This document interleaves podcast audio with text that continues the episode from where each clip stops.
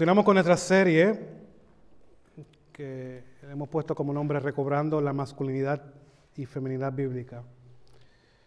Vamos a ir a su palabra, Génesis capítulo 2, versículos 18 al 25. Génesis capítulo 2, versículos 18 al 25. Dice la inerrante y suficiente palabra de nuestro Señor. Después el Señor Dios dijo, no es bueno que el hombre esté solo. Haré una ayuda ideal para él. Entonces el Señor Dios formó de la tierra todos los animales salvajes y todas las aves del cielo. Los puso frente al hombre para ver cómo los llamaría. Y el hombre escogió un nombre para cada uno de ellos. Puso nombre a todos los animales domésticos, a todas las aves del cielo y a todos los animales salvajes. Pero aún no había una ayuda ideal para él. Entonces el Señor Dios hizo que el hombre cayera en un profundo sueño mientras el hombre dormía, el Señor dormía, disculpen, dije dormía. Mientras el hombre dormía, el Señor Dios le sacó una de, las, una de sus costillas y, la, y cerró la abertura. Entonces el Señor Dios hizo de la costilla una mujer y la presentó al hombre. Al fin, exclamó el hombre, esta es hueso de mis huesos y carne de mi carne, ella será llamada mujer, porque fue tomada del hombre. Esto explica por qué el hombre deja a su padre y a su madre y se une a su esposa y los dos se convierten en uno solo. Ahora bien, el hombre y su esposa estaban desnudos, pero no sentían vergüenza. Que Dios bendiga su palabra. Señor, Padre, venimos delante de ti reconociendo nuestra incapacidad y reconociendo nuestra necesidad continua de ti. Padre, tenemos un pasaje por delante y acudimos a ti a que por medio del Espíritu Santo tú nos muestres la realidad y la importancia tanto a mujeres como a hombres del rol que tú le has dado a la mujer. Ese es el diseño que tú le has dado a la mujer. En contraste con muchas cosas de las que escuchamos hoy día que se diferencian de este modelo, el que creó los cielos y la tierra, el que dio orden a su creación, decidió dar roles dentro de su creación. Y escogió al hombre, como hemos visto, para unos roles, y a la mujer también para otro. Que el Señor nos ayude a entenderlo, a comprenderlo, a ver el problema que nos ha llevado hasta aquí y a ver cómo de ahora en adelante podemos responder de una manera que te glorifique y la mujer en su rol haciéndolo para tu gloria, no para el mundo, sino para tu gloria. Ayúdanos, Señor. Te lo pedimos en el nombre de tu Hijo amado Jesús. Amén. Y amén. Hermanos, pueden sentarse. Es una pena que estos temas solo se escuchan en conferencias de mujeres. Es una pena que este tema se haya puesto para que las mujeres hablen a mujeres de este tema. En definitiva, nos muestra que hemos sido mundanalizados en cuanto a la manera de tratar este tema. ¿Por qué? Bueno, porque así no fue que Dios diseñó la iglesia. Tito capítulo 2, versículo 1, podemos ver que la exhortación de Pablo a Tito es enseñar y exhortar a todos, incluyendo ancianas y a jóvenes dentro de la iglesia. Es un trabajo pastoral. Tito capítulo 2, versículo 1 dice lo siguiente, pero en cuanto a ti, en constante a los que están enseñando, que se están metiendo a las casas, saqueando, abusando, Tito, en cuanto a ti, enseña lo que está de acuerdo con la sana doctrina. A los ancianos que vivan de una manera, a las ancianas que vivan de otra, a los jóvenes que vivan de una manera y a los siervos también que lo hagan. Entonces, Tito tenía la responsabilidad de exhortar, de animar, de hablar de estos temas a la iglesia. Ahora también esto lo podemos ver en segunda, primera de Timoteo capítulo 5, Versículo 2. Timoteo, el hijo en la fe de Pablo. Podemos ver el mismo principio, la misma exhortación. No reprendas con dureza al anciano, sino más bien exhórtalo como un padre a los más jóvenes como hermanos, a las ancianas como madres, a las más jóvenes como hermanas, con toda pureza. ¿De quién era la carga y la responsabilidad? De enseñar a la mujer su rol, del pastor, del anciano.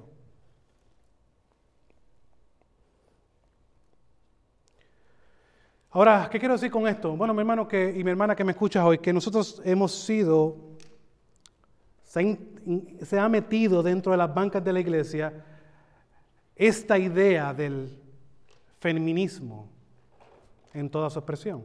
De una manera sutil, nosotros mismos hemos dividido la iglesia dando a entender que solamente, yo he escuchado esto de pastores, solamente un joven puede hablarle a otros jóvenes.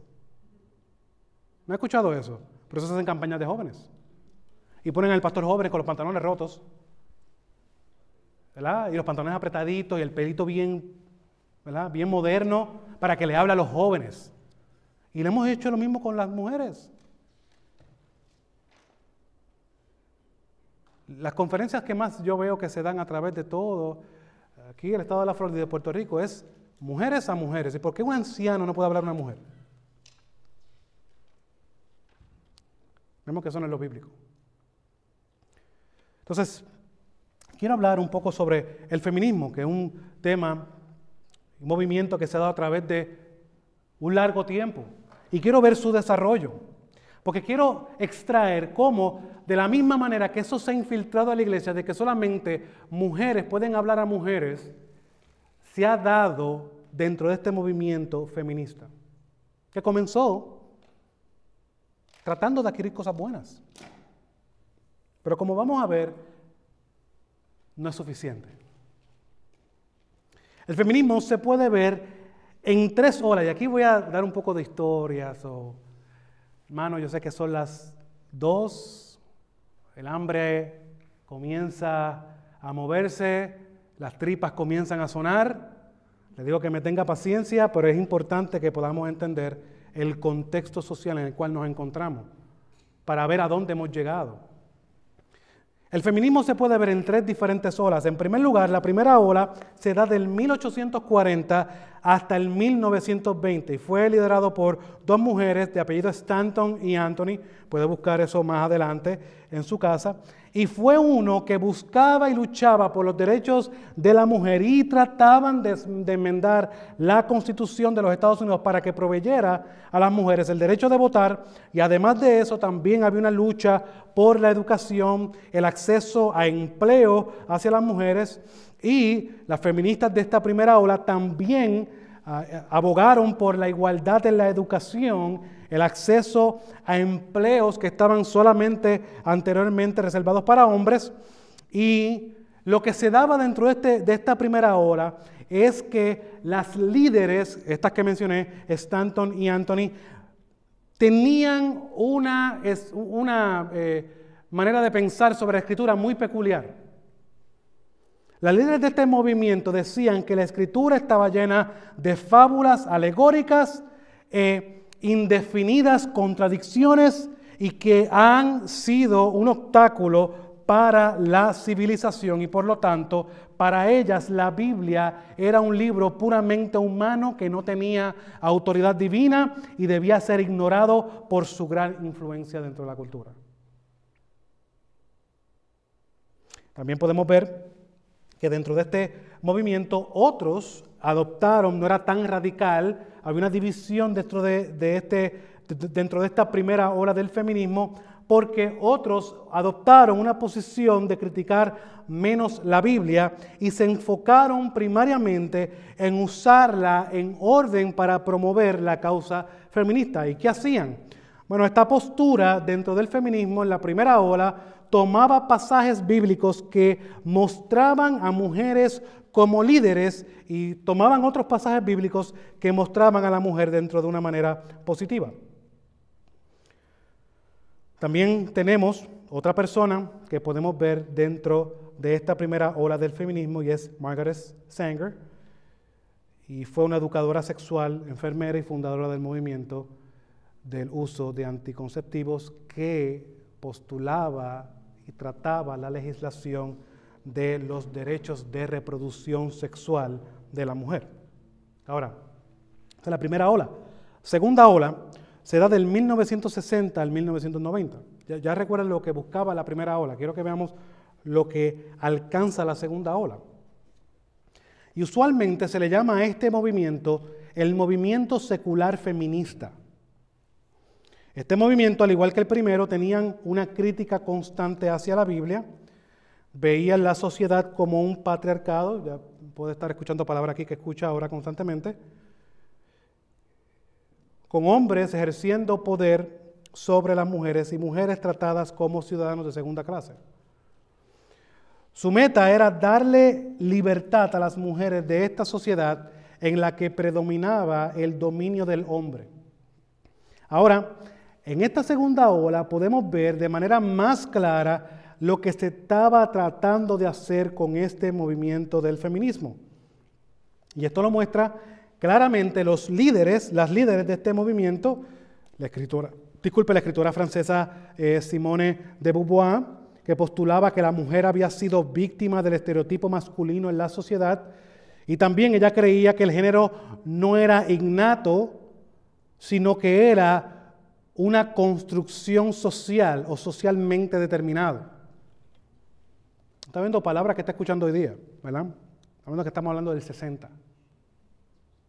Ahora, ¿cuál era la meta de la segunda ola del feminismo social o del feminismo secular?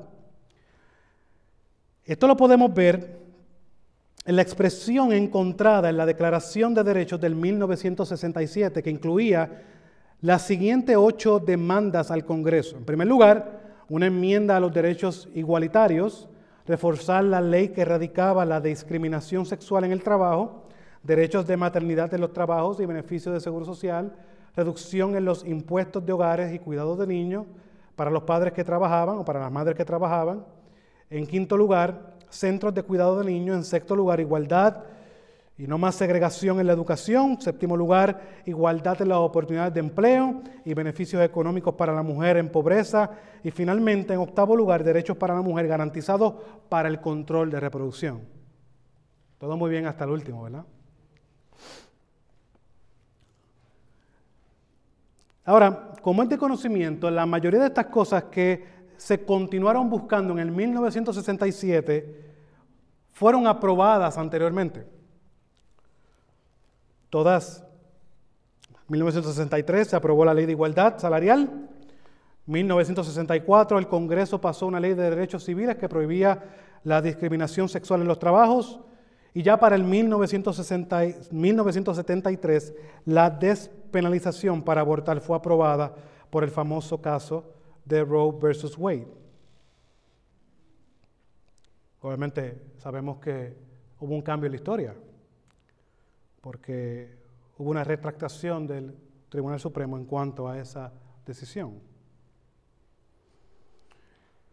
Y si hablamos de igualdad laboral, que era una de las cosas que más se buscaban, quiero que vean estas estadísticas. Para el 1960, 34% de las mujeres estaban trabajando en el área laboral.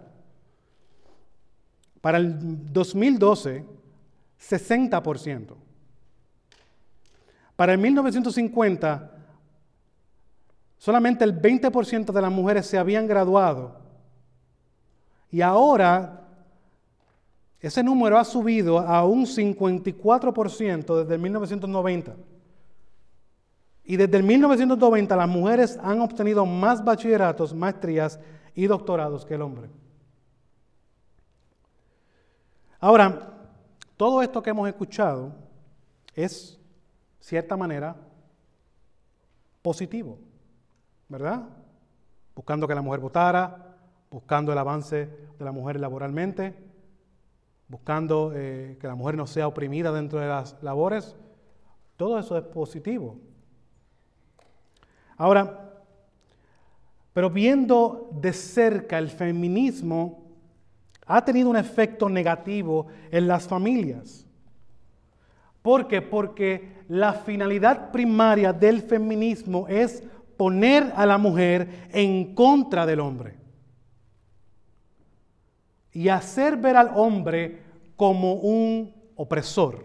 Y eso lo pueden ver en la retórica de la mayoría de las feministas hoy día. Es más, quiero decirle más, usted puede ver cualquier película hoy día y usted puede ver eso de una manera marcada grandemente. El hombre es el tonto, el obstáculo y la mujer es la que reparte, como dice el pastor, reparte galletas a todo el mundo y pone el orden.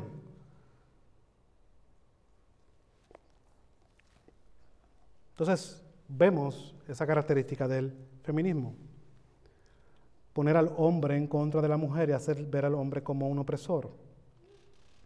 Ahora, la tercera ola del feminismo comenzó en el 1990 hasta el presente.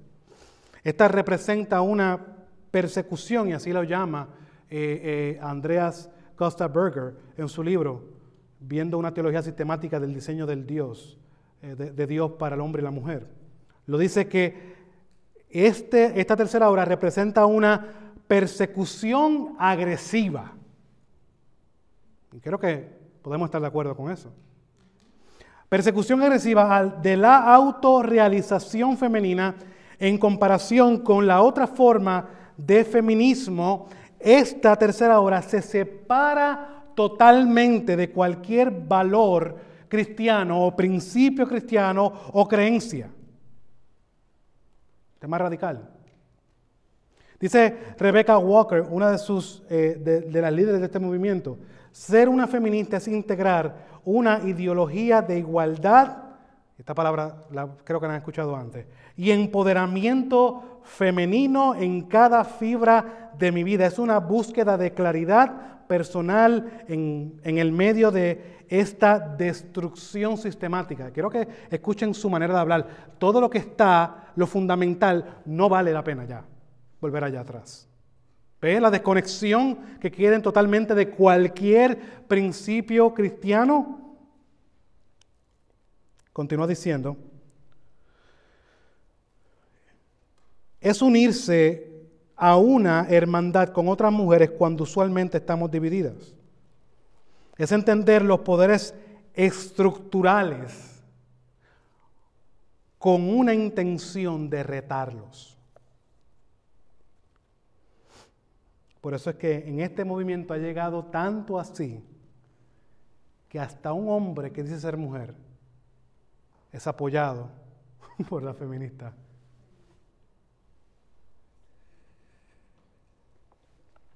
Lo interesante de este movimiento, a diferencia de los dos anteriores, mi hermano, es que perciben una limitación a su agenda porque las anteriores estaban dirigidas a mujeres blancas y ahora el tema que permea en nuestro país es el tema del racismo. Y esa es la diferencia de esta tercera hora también, que incluye diferentes razas, etnias, y como mencioné, hasta géneros. ¿Qué podemos aprender de esto? Hay mucho que aprender. Dice, dice un autor, el que no conoce su historia está condenado a repetirla. ¿Qué podemos aprender de todo esto? Bueno, mi hermano, es que aunque hay aspectos buenos y necesarios que salieron de estos movimientos, sí, los hay. Pero no podemos perder de vista que lo bueno que salió de estos movimientos, como el trato igualitario, permitir que la mujer votara, son permitidos por Dios. Es Dios el que busca la justicia. Aunque el hombre porta esa identidad de buscar la justicia por causa del pecado, la busca de una manera errónea y por eso vemos lo que vemos hoy. El movimiento feminista continuó, continuó, continuó hasta abandonar cualquier cosa fundamental y adherirse a lo que ellos quieren ser, cueste lo que cueste.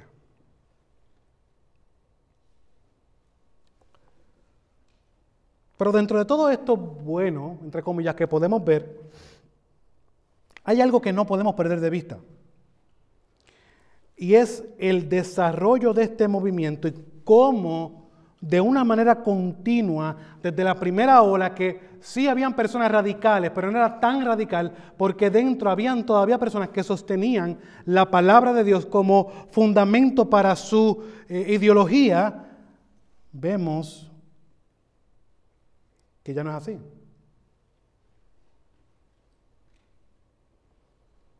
Este movimiento se alejó de Dios totalmente hasta lo que tenemos en el día de hoy. Y esto nos muestra una realidad, mi hermano, es que todo movimiento, y esto es algo que todos debemos de tener en mente, todo movimiento impulsado por el hombre fuera de Dios siempre termina atacando y atentando y tratando de derrocar el diseño que Dios ha dado. Por eso debemos entender cuando vemos estos, estas olas del feminismo, es que hay un problema mayor el hombre o la mujer, y es el pecado. Por lo tanto, vamos a ver, por medio de Génesis, como leímos, capítulo 2, versículo 18 al 24, el diseño de Dios para la mujer. Génesis capítulo 2, versículo 18 al 20. Entonces el Señor Dios dijo, no es bueno que el hombre esté solo le haré una ayuda adecuada, dice la Nueva Biblia de las Américas. Y el Señor Dios formó de la tierra todo animal del campo, toda ave del cielo, y los trajo al hombre para ver cómo los llamaría. Como el hombre llamó a cada ser viviente, ese fue su nombre. El hombre puso nombre a todo ganado, a todas las aves del cielo y a todo animal del campo, pero para Adán no se encontró una ayuda que fuera adecuada para él. Cuando vemos este pasaje, podemos ver claramente la realidad que se menciona constantemente, no es bueno que el hombre esté solo. Y la intención de Dios, le haré una ayuda idónea, una ayuda adecuada. Entonces, ¿qué nos muestra esto? Que la intención de Dios para la creación de la mujer es cuál? La mujer fue creada para el hombre. Ahora, en segundo lugar, podemos ver que es Dios quien provee la necesidad de Adán. No es bueno que el hombre esté solo. De manera más detallada podemos ver esto en el siguiente versículo. Vamos al versículo 20. Eh, Miren lo que dice, versículo, perdón, 19. El Señor Dios formó de la tierra todo animal del campo y toda ave del cielo y los trajo al hombre para ver cómo los llamaría. Como el hombre llamó a cada ser viviente, ese fue su nombre. Primero que pasa, el hombre puso nombre a todo ganado y aves del cielo y a todo animal de campo, pero para Adán no se encontró una ayuda adecuada para él. El hombre, vemos aquí el hombre cumpliendo con su rol de administrador de la creación de Dios, de virrey, de profeta y de sacerdote. Vemos que ejerce su autoridad dada por Dios para darle, ponerle nombre a todo lo que Dios había creado. Pero ¿cuál fue el problema? Y ese es el título de nuestro primer punto, el problema. El problema no fue otro que no se encontró una ayuda adecuada para él. Ahora, vamos, porque si la mujer es una ayuda adecuada, una ayuda idónea y fue creada para el hombre, tenemos que definir qué es una ayuda adecuada. Porque no podemos ver las cosas desde la manera en que nosotros creemos que es una ayuda adecuada. Tenemos que ver las cosas bajo el contexto que Dios diseñó el rol de la mujer. Ahora, ayuda adecuada de manera simple significa una ayudante que corresponde a la necesidad.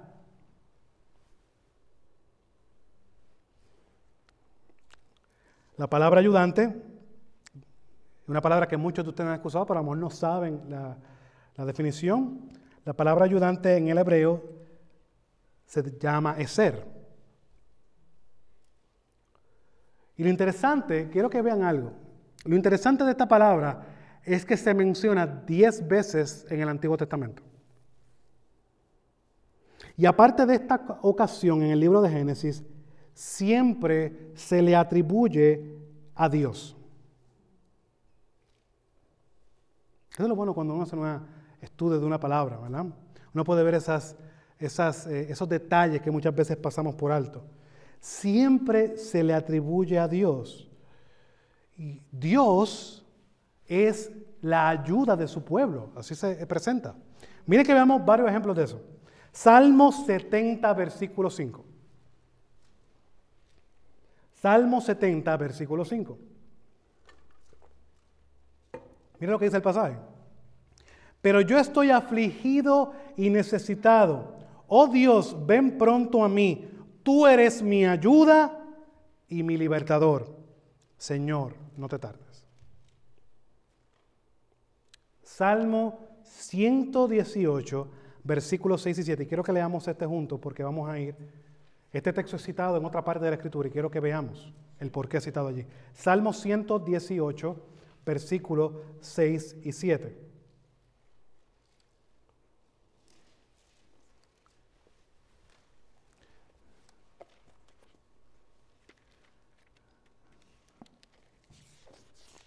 Salmo 118, versículos 6 y 7.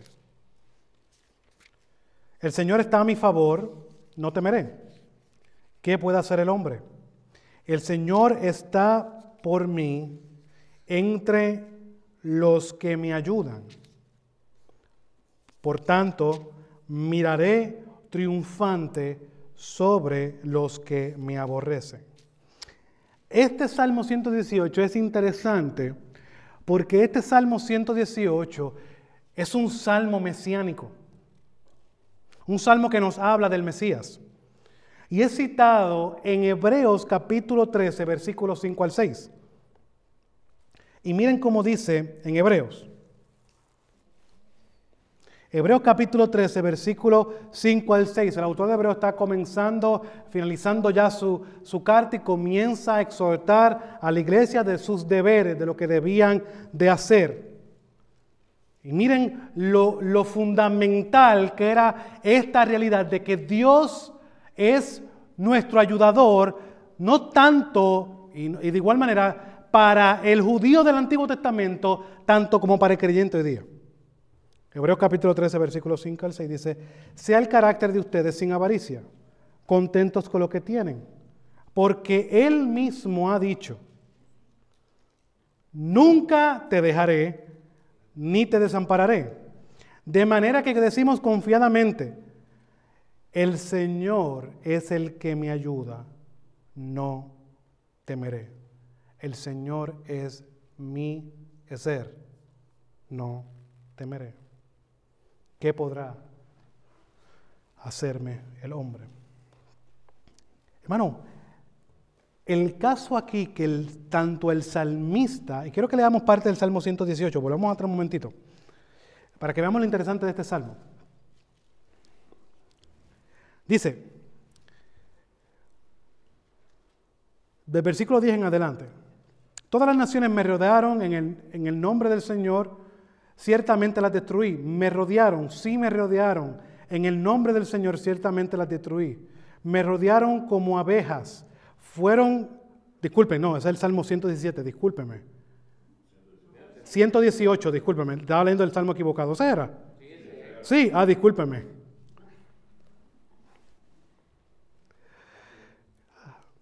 Fueron extinguidas como fuego de espinos. En el nombre del Señor ciertamente las destruí. Me empujaste con violencia para que cayera, pero el Señor me ayudó. El Señor es mi fortaleza, mi canción.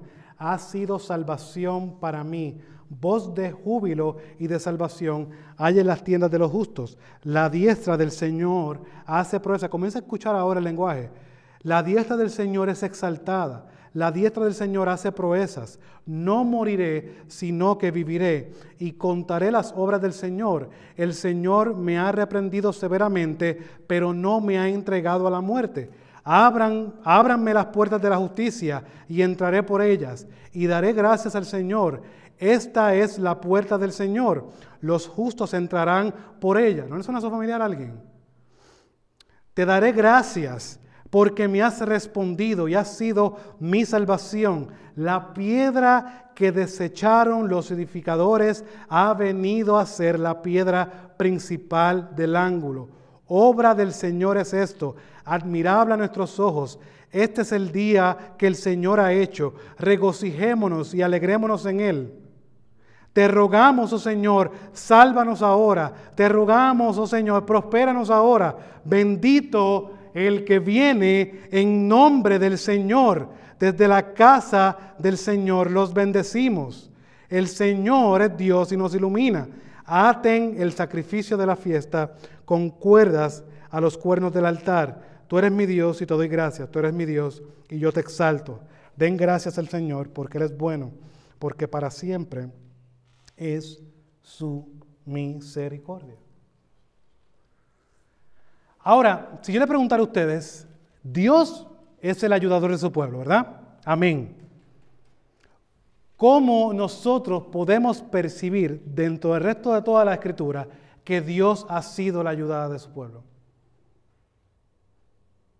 Yo creo que es claro el saber y entender que en Cristo podemos ver la imagen del Dios invisible y que es Cristo el que muestra claramente que es el que viene a inaugurar el reino de Dios y a libertar, a dar salvación a los que estaban oprimidos por causa del pecado.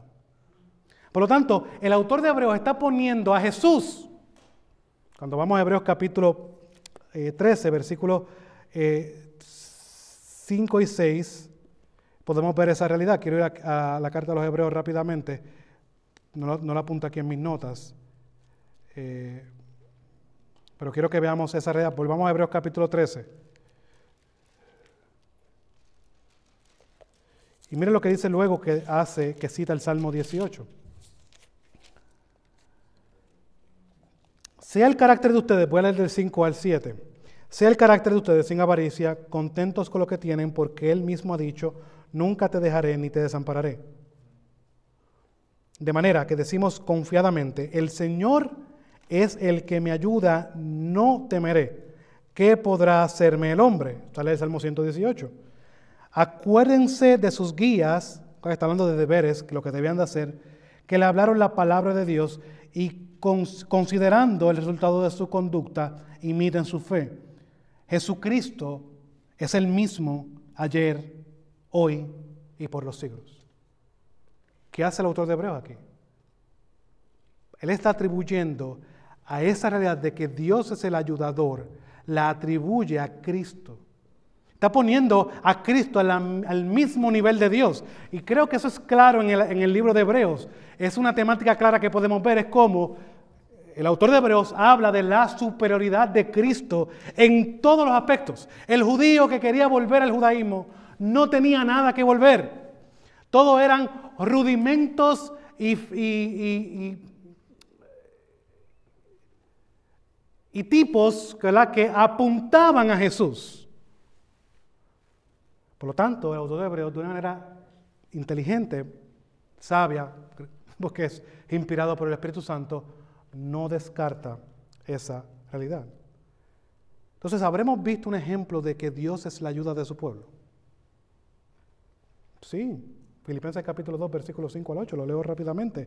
Haya pues en ustedes esta actitud que hubo también en Cristo Jesús, el cual aunque existía en forma de Dios, no consideró el ser igual a Dios como algo a que aferrarse, sino que se despojó a sí mismo tomando forma de siervo, haciéndose semejantes a los hombres y hallándose en forma de hombre, se humilló él mismo haciéndose obediente hasta la muerte y muerte de cruz. ¿Qué quiero decir con todo esto? Se escucha, wow, pastor, se escucha lindo eso. Wow, ¿cómo sí? Cristo es el ayudador, Dios es el ayudador de ese pueblo y lo vemos reflejado de una manera perfecta en la persona de Cristo, en cómo viene y salva a su pueblo. Él realmente ha provisto para su pueblo. Amén, gloria a Dios. Ahora, ¿qué tiene que ver esto con la mujer? Sencillo. Para muchos de nosotros el término, y para muchas mujeres, y lo ha sido a través de la historia, el término ayuda idónea es uno despectivo. Es uno que minimiza a la mujer. Yo estoy probando de una manera bíblica que no es así. Es algo que exalta a la mujer. Es algo que la pone en el lugar para lo cual Dios la diseñó. Por lo tanto, llegar a la conclusión de que este es un término que hace a la mujer menos, como muchos han llegado, es un gran error. El Antiguo Testamento proyecta a Dios como la ayuda de su pueblo, como el que viene a ayudar a su pueblo, el que rescata a su pueblo. Y con esto probamos que el, rol de ayudador es uno que es para Dios digno y glorioso. Porque lo fue para Cristo. Cristo se humilló hasta lo sumo, hasta la muerte y muerte de cruz, pero todo eso Él lo vio con gozo por lo que iba a suceder en cuanto a la salvación del pueblo. El Hijo se sometió voluntariamente al Padre para la salvación del pueblo. Ahora, con esto no estamos diciendo que la mujer es igual a Dios, jamás. Pero al portar su imagen y haber sido diseñada, Dios la ha capacitado con este rol que al cumplirlo glorifica a Dios. Porque está cumpliendo para lo cual fue llamada. Así como el Hijo se sujeta al Padre de una manera voluntaria y viene a salvar a dar la vida a su pueblo, a ser el ayudador de su pueblo, de igual manera el hombre se sujeta a la mujer. A Dios al revés. ¿Verdad? Lo, dije, ah, lo dije para ver si estaban pendientes. La mujer se sujeta al hombre.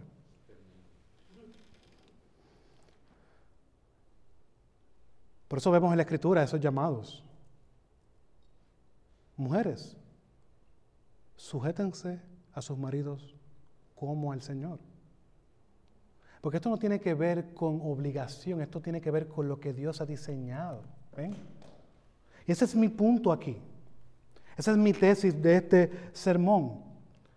El hombre fue creado para liderar. Escuchen estos hombres. El hombre fue creado para liderar Mientras que la mujer fue creada para estar a su lado como su pareja, como su ayuda idónea. ¿Para qué? Para juntos cumplir lo que dice en Génesis capítulo 1, versículo 28. Dios los bendijo y les dijo, sean fecundos y multiplíquense, llenen la tierra y sométanla, ejerzan dominio sobre los peces del mar, sobre las aves del cielo y sobre todo ser viviente que se mueve sobre la tierra. Los dos tú con tu rol y tú con el tuyo van a extender la misión de Dios. Por lo tanto, mi hermana, no se sienta peor cuando digan que usted es una ayuda idónea de su esposa. No sienta que es algo derogatorio o algo malo, como lo es para muchos cristianos hoy día. Y digo cristiano entre comillas para los que me escuchan. Por eso es que esto es tan importante, hermano y hermana que me escucha hoy, porque esto tiene que ver con lo que Dios ha diseñado. Y como mencioné, al igual como vemos la iglesia y vemos los homosexuales tratando de tomar algo tan glorioso y tan hermoso que es el matrimonio y, adaptarlo a un hombre y un hombre, una mujer, una mujer, y con eso nosotros somos tan rápidos de decir y apuntar, eso es del diablo, eso no es de Dios, están atentando contra el diseño de Dios. De igual manera lo hacemos cuando una mujer no se gloria de lo que Dios le ha dado. No hay otra gloria para ti, mujer, que ser la ayuda idónea de tu esposo. Este proceso, y quiero que veamos lo interesante de este proceso, ¿verdad? Este proceso que Dios orquestó era traer todos los animales Es algo activo. Tú imaginas a Adán, bueno, aquí están los caballos, caballo, yegua, perro, perra, gallina, gallo. Dando un ejemplo, ¿verdad? Se acabó la lista de los animales. Dijo, Adán, ¿y qué pasó? Dios hizo esto de una manera puntual para que Adán llegara a la realización de que él necesitaba ayuda. Una ayuda humana, pero diferente a él. Imagen y semejanza de Dios, pero no igual que el hombre. Para que, para que él comparta con esta creación de Dios, comparta la imagen de Dios y gobierne la creación por medio de la procreación. Ahora, ¿qué Dios hace? Esto es claro, Dios hace lo que siempre hace, interviene y soluciona el problema. Vimos el problema y ya no vemos lo que nos dice Génesis capítulo 2, versículo 21 al 22, la solución de este problema. Entonces el Señor Dios hizo caer en un sueño profundo al hombre y éste se durmió. Y Dios tomó una de sus costillas y cerró la carne en ese lugar. De la costilla que el Señor había tomado del hombre, formó una mujer y la trajo al hombre. Esto que acabamos de leer no está, nos está mostrando que Dios no diseñó las cosas de una manera perfecta. Estará este pasaje mostrándonos que, bueno, Dios creó todo y se le olvidó crear la mujer y dijo, me faltó la mujer. No, sino que de manera intencional Dios está mostrando al hombre que no había ninguno de los animales que podía ser de compañía. Pero hay algo más aquí que nos deja ver este, estos versículos. Y es que el acto creativo de la mujer no fue una idea del hombre, sino fue un acto de gracia de Dios para el hombre. Y estos versículos lo demuestran por la realidad de que el hombre cayó en un sueño profundo. Aquí el hombre no está haciendo nada activamente, durmiendo.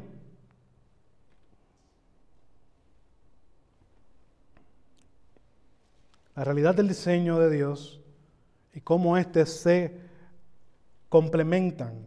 Así vemos que claramente lo dice Génesis capítulo 1, versículo 27.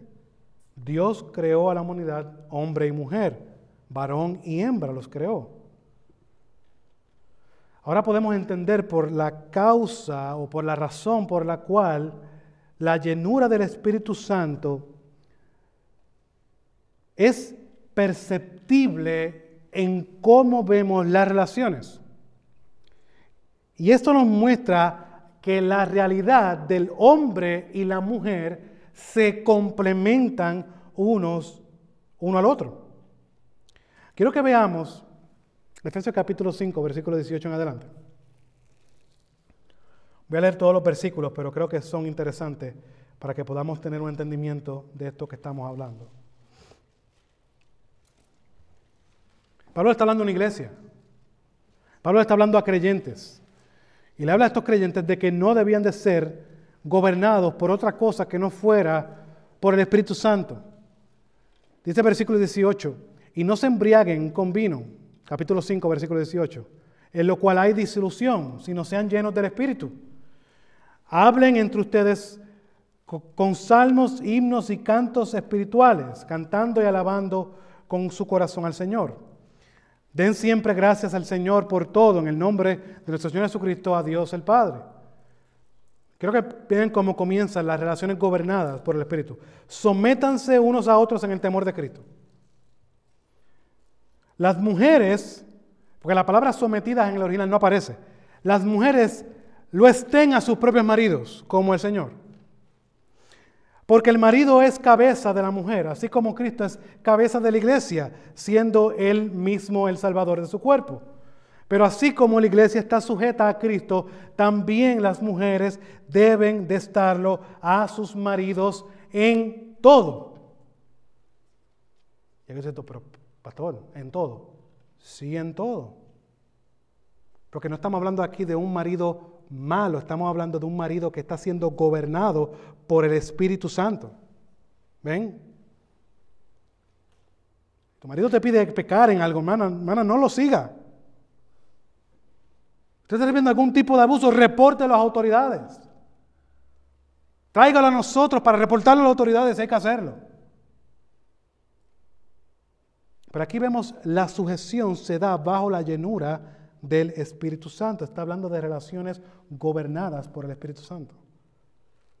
La mujer va a someterse a su marido como al Señor, el marido va a amar a su esposa como Cristo amó la iglesia, y aquí viene el versículo 25, maridos amen a sus esposas así como Cristo amó a la iglesia. Y él, y él mismo se dio por ella para santificarla, habiéndola purificado por el lavamiento del agua con la palabra, a fin de presentársela a sí mismo, una iglesia en toda su gloria, sin que tenga mancha ni arruga ni cosa semejante, sino que fuera santa e inmaculada. Así deben también los maridos amar a sus mujeres como a sus propios cuerpos. El que ama a su mujer a sí mismo se ama, porque nadie aborreció jamás a su propio cuerpo, sino que lo cuida, lo sustenta, así como también Cristo a la iglesia, porque somos miembros de su cuerpo. Y aquí vemos lo que dice el versículo 31, que es citado de este versículo capítulo 2, versículo 24. Por esto el hombre dejará a su padre y a su madre se unirá a su mujer y los dos serán una sola carne. ¿Qué Pablo está hablando aquí? Bueno, esto sucede aquí porque ahora en Cristo, gobernado por el Espíritu Santo, tanto el hombre como la mujer, al estar unidos a Cristo, pueden cumplir con su rol. En este caso, enfocándonos más en la mujer. La sujeción a tu marido no es principalmente de primera instancia a tu marido, es a Cristo.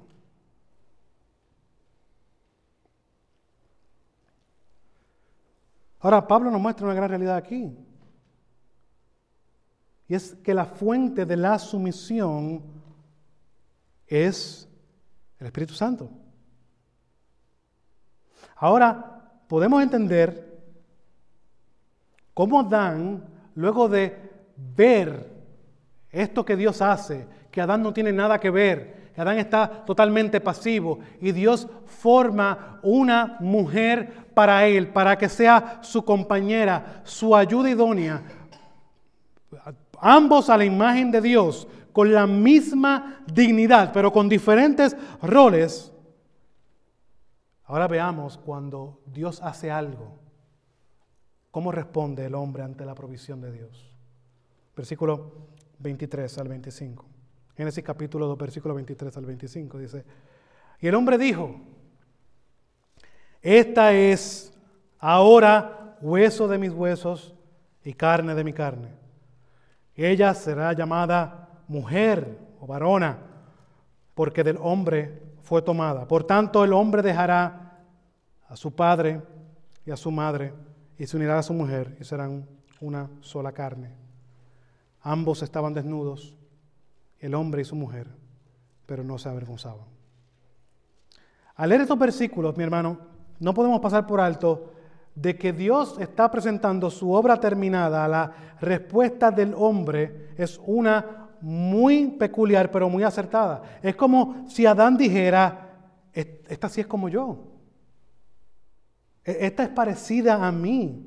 Adán hizo una expresión de alabanza a Dios por lo que Dios le había provisto.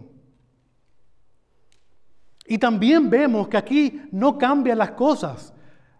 Eva es la ayuda idónea. Estamos en el Edén, todo está bien, todo es bueno, hasta ahora, el pecado no ha entrado y vemos que el hombre continúa ejerciendo su autoridad. Porque ¿quién le pone nombre a la mujer? Adán. Esta será llamada mujer. Son un texto a veces pasamos por alto. Pero es una realidad. Adán, así como, y quiero que vean el contexto, él le puso nombre a los animales, no encontró cayó en un sueño, se despertó y continuó haciendo lo que estaba haciendo. Ahora, con la ayuda idónea que Dios le había dado.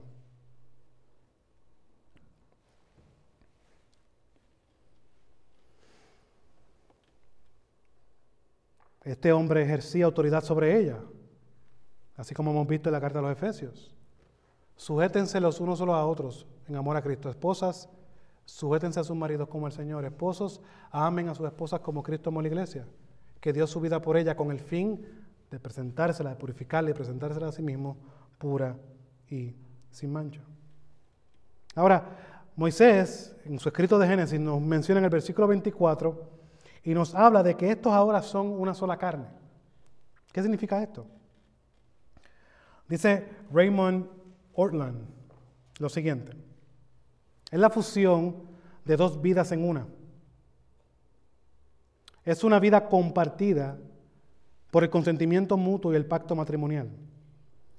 Es la completa y permanente entrega de uno mismo a este nuevo círculo de existencia con nuestra pareja. Por lo tanto, mujer que me escuchas, tú fuiste creada para proveer compañía y ayuda al hombre. Para que el hombre hiciera lo que le diera la gana. Ese, ese fue el problema de nuestros tiempos. No. Pero aquí no está hablando de impíos. Estamos hablando de las creyentes. Y la sujeción y la ayuda idónea era para que ambos pudieran cumplir con la misión que Dios le había dado. Vimos el hombre que el hombre se le dio la misión de que de cultivar y cuidar. Y la mujer era su ayuda idónea que venía al lado de él, por eso lo sacó de una costilla. Esta es parte esencial de mí para que ambos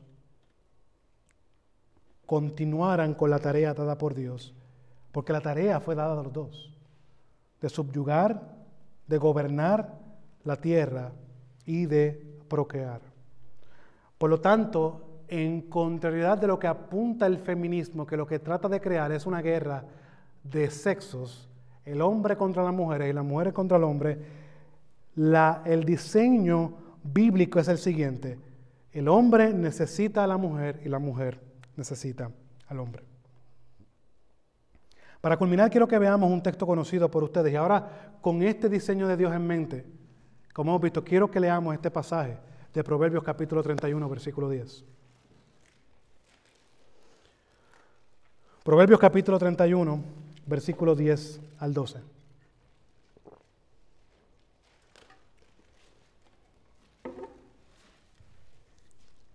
Pues yo creo dentro de las exposiciones que he escuchado se pasa por alto estas realidades. Mujer hacendosa, ¿quién la hallará? Su valor supera en mucho al de las joyas. Creo que leamos el versículo 11. Ella confía el corazón de su marido y no carecerá de ganancias. Ella le trae bien y no mal todos los días de su vida. Ahora, quiero que leamos el proverbio un poquito más adelante, porque quiero que...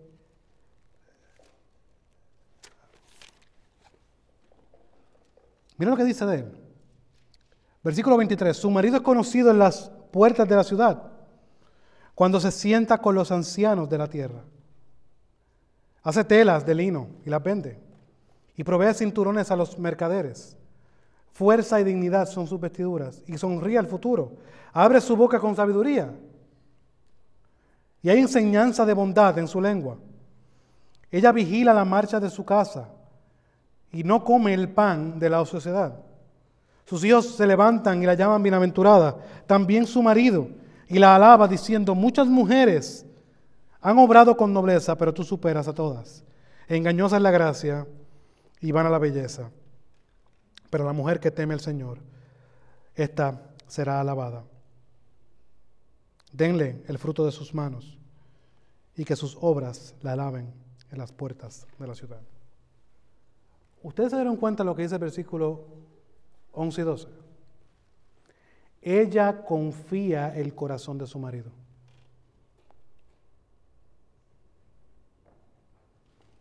Ella tiene fe en su marido.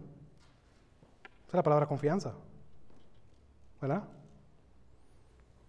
Ella confía en, en, en el corazón de su marido, entender el contexto aquí de corazón para el judío, ¿qué es? Sus pensamientos, su voluntad, todas sus cosas. Ella confía plenamente en su marido. Eso es lo que le hace a ella bienaventurada. Eso es lo que hace a ella que su marido pueda hacer lo que hace y ser que de sabiduría, el tú unirte con ancianos en la ciudad, está hablando de que el hombre es un hombre sabio. Pero mira lo que dice el versículo 12. Ella le trae bien y no mal, porque es una ayuda idónea. La mujer de Proverbios es una mujer que cumplía con el diseño de Dios. Así se ve una ayuda idónea. Vemos que esta mujer tiene gozo. Vemos que esta mujer, sus hijos le llaman bienaventurada. Vemos que esta mujer es destacada dentro de la ciudad. Vemos que hasta su marido la alaba bajo el diseño de Dios. Ahora quiero dar cinco aplicaciones prácticas que toda mujer que está escuchando me debe tener en mente. Creo que la primera es la más importante. O sea, si apuntas una, apunta esta en un mundo donde avanza el secularismo, debes de recordar que el mundo nunca define tu rol. El mundo nunca define tu identidad. Si eres creyente, eso es determinado por Dios y lo que Dios ha diseñado. Segundo lugar, fuiste creada para un propósito. Y es el de ser una ayuda que corresponde a tu marido. Es la tarea que Dios le ha dado a él, de cultivar y cuidar. Tú debes de buscar constantemente que tu marido sea un mejor cultivador y cuidador. ¿Ve? Lo que dice de la mujer de Proverbios capítulo 31, ella le hace bien y no mal, porque lo ayuda.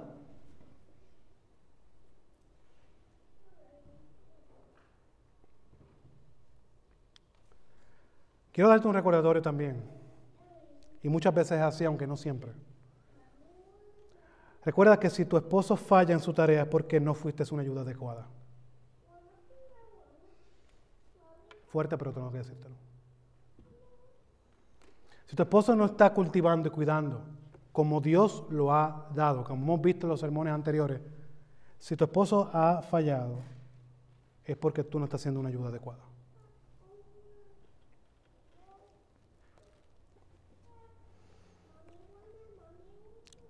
Bueno, las damas tienen un gran problema. Y es que debemos de ser cuidadosa cuando le hablamos a nuestros esposos. Es parte del diseño de Dios que esa sujeción se vea.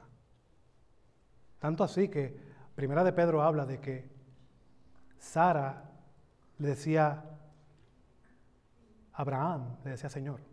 ¿eh? Un respeto.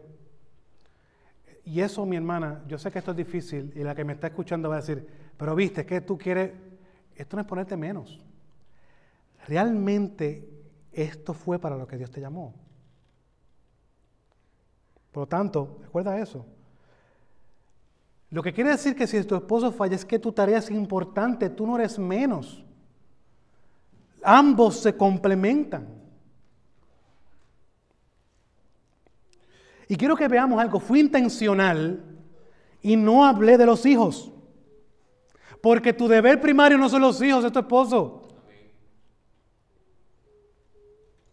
Qué mal en esta sociedad de hoy que se ponen los hijos por encima del matrimonio. Ven como de una manera sutil, es más, ahora podemos incluir los nietos. Vemos que de una manera sutil se ataca el diseño de Dios. La mujer se hizo para el hombre y el hombre para la mujer, para que ambos continuaran y extendieran lo que Dios había dado como tarea. Aquí no hay hijos todavía. Por lo tanto, mujer, evalúa tu dedicación del tiempo. ¿Te estás dedicando más a tus hijos que a tu esposo?